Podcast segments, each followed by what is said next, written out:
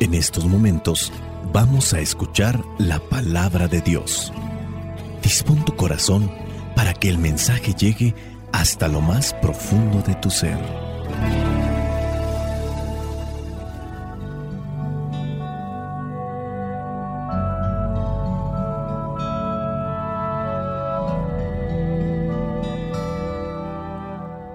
El Evangelio que la iglesia nos presenta para el día de hoy corresponde a Mateo capítulo 10 versículos del 16 al 23. Dice así, miren, yo los envío a ustedes como ovejas en medio de lobos. Sean pues astutos como serpientes, aunque también sencillos como palomas. Tengan cuidado porque los entregarán a las autoridades, los golpearán en las sinagogas y hasta los presentarán ante gobernadores y reyes por causa mía. Así podrán dar testimonio de mí delante de ellos y de los paganos. Pero cuando los entreguen a las autoridades, no se preocupen ustedes por lo que han de decir o cómo han de decirlo, porque cuando les llegue el momento de hablar, Dios les dará las palabras. Pues no serán ustedes quienes hablen, sino que el Espíritu de su Padre hablará por ustedes. Los hermanos entregarán a la muerte a sus hermanos y los padres a sus hijos, y los hijos se volverán contra sus padres y los matarán. Todo el mundo los odiará a ustedes por causa mía pero el que se mantenga firme hasta el fin se salvará. Palabra de Dios, te alabamos Señor. Señor Jesucristo, nuestro divino Salvador, gracias te damos por tu infinito amor te escuchamos en la palabra, te recibimos y adoramos en la Eucaristía, te servimos en los hermanos.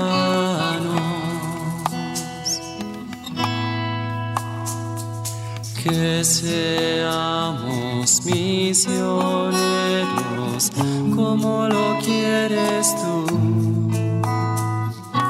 enseñando el fuego de tu amor. en el Evangelio de hoy encontramos esa advertencia que hace nuestro Señor Jesucristo sobre lo que nos va a suceder en cuanto estemos viviendo su palabra y su mensaje. Y no tiene él ningún menoscabo, no se detiene para querer acomodar las cosas a un cierto modo, de una manera que no nos dé temor o que no nos dé un cierto tipo de miedo. Las cosas son, las cosas eran y las cosas serán difíciles. No estamos hablando que solamente a los cristianos les va mal, hablando de las personas que se dedican a hacer el bien, en la antigüedad también les iba mal. Querer aplicar la virtud, el valor, la moral, también a esas personas les iba mal y no les va a ir menos peor a los que querramos vivir el mensaje de Cristo. Ahora, a diferencia, yo supongo y creo aquí que cuando uno vive el cristianismo, que uno vive por hacer las cosas buenas, uno alcanza la salvación. Con esto tampoco quiero decir que las personas de antes que no conocieron a Cristo o las personas todavía de la actualidad que no conocen a Cristo, pero que se dedican a hacer el bien, no digo yo que no se van a salvar. Cuando utilizamos la ley natural, el sentido común, cuando utilizamos la inteligencia, nos damos cuenta de las cosas buenas y de las cosas malas. Queremos que los demás nos traten bien, pero nosotros muchas veces no los tratamos a los demás bien. Sabemos que es malo robar, Sabemos que es malo eh, asesinar a una persona, no hay necesidad que alguien nos diga es malo. Los mismos niños, aunque no les hayan dicho ese tipo de cosas, ellos saben que no es bueno eh, que una persona se muera. O por ejemplo, cuando ellos tienen una mascota, ellos sufren cuando su mascota muere y todavía no tienen una conciencia clara de lo que es la vida, de lo que es arrebatarle la vida a una persona, pero ellos también sufren.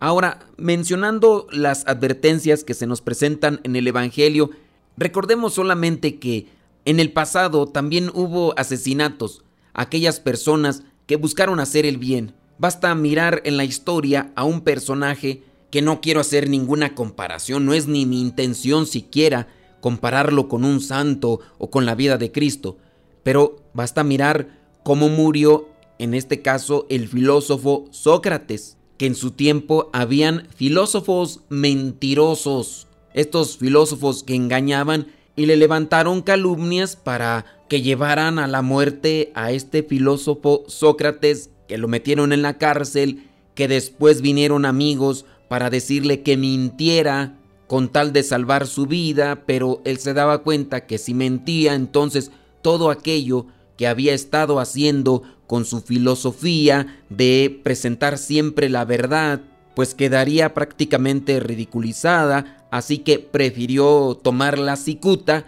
que fue ese veneno que le obligaron a tomar como sentencia por las calumnias que le levantaron, porque en este caso los que se dedican a aplicar la sentencia para aquellos tiempos lo encontraron culpable, o no fueron buenos investigadores, o se dejaron también llevar por la seducción de estos filósofos mentirosos que ya existían en su momento. El camino pues del cristiano no será nada sencillo. Miren que yo los envío a ustedes como ovejas en medio de lobos. Sean pues astutos como serpientes. Hay que saber caminar en el lodo, pero sin enlodarnos. Hay que saber andar entre los cocodrilos, pero sin que nos muerdan. Hay que saber andar entre las serpientes, pero sin que nos piquen. Por ahí he mirado yo algunos videos de allá del continente de Oceanía. No sé si las personas son de Indonesia o de Vietnam o, son filipinas. Tienen esos rasgos faciales. Pues hay algunas de estas personas que pareciera ser que conviven diario con lo que son las cobras. De las serpientes más venenosas podría decirse que es una de ellas. Y hay algunos videos que presentan a estas personas como cuidadores de estas serpientes que se meten al lugar donde están estas encerradas para hacer un cierto tipo de limpieza, de separación, y las personas pareciera ser que ya están muy familiarizadas con la forma de ataque de las serpientes, de manera que se meten así sin zapatos adecuados para evitar que una mordedura te hiciera daño, no, así prácticamente con unas pequeñas chanclas.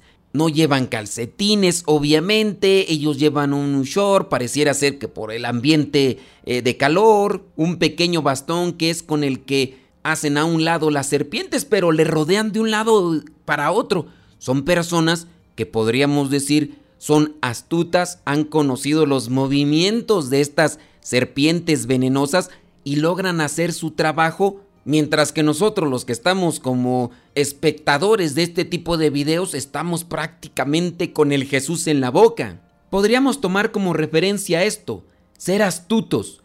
Astutos dice aquí como serpientes, pero la referencia, ser astutos, pero también sencillos como palomas.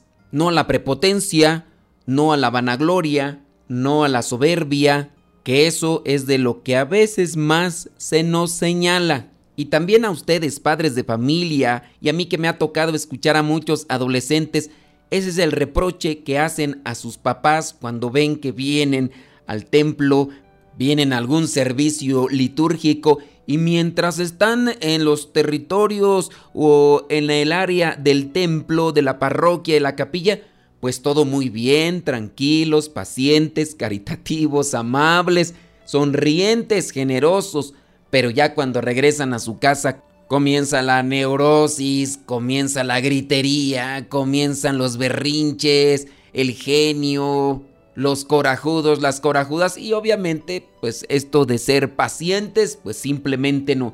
Pero sobre todo la paciencia para con el que nos ataca. Y ahí es donde necesitamos temple, necesitamos fortaleza interior para que cuando esa persona que empiece a juzgarnos sobre nuestra fe no nos inmute, no nos cambie. Tengan cuidado, dice el versículo 17, porque los entregarán a las autoridades, los golpearán en las sinagogas y hasta los presentarán ante los gobernantes y reyes por causa mía.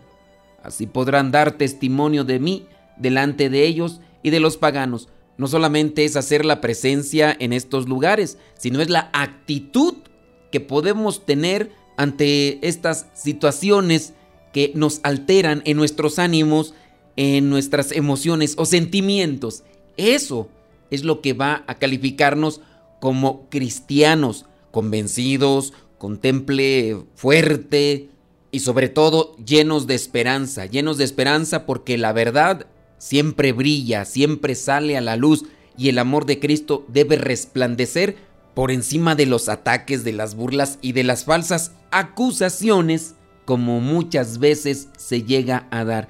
Dice en el versículo 19, pero cuando los entreguen a las autoridades no se preocupen ustedes por lo que han de decir. Hay que conocer nuestra fe, hay que conocer nuestra doctrina para hablar de ella. No hay que preocuparnos en qué responder. Si nosotros ya conocemos nuestra fe, si conocemos nuestra doctrina, podemos dar razón de ella. A veces yo encuentro personas que se obsesionan por prepararse en dar respuestas a quienes les atacan, a quienes les señalan.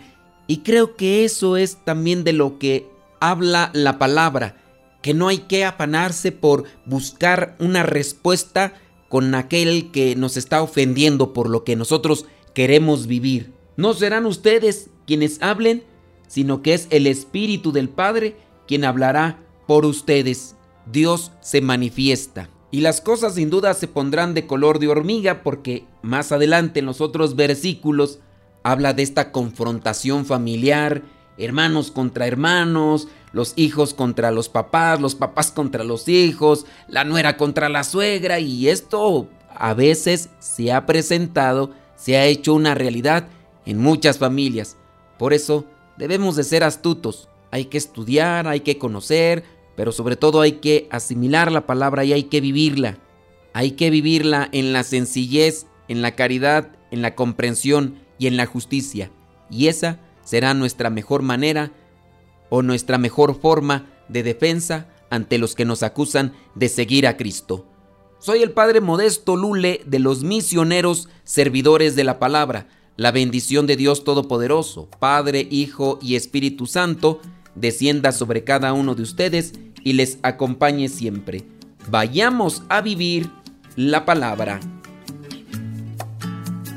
Lámpara es tu palabra para mis pasos, luz en mi sendero. Lámpara es tu palabra para mis pasos, luz en mi sendero. Luz, tu palabra es la luz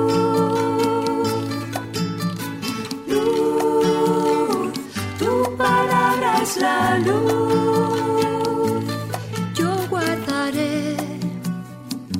Justos mandamientos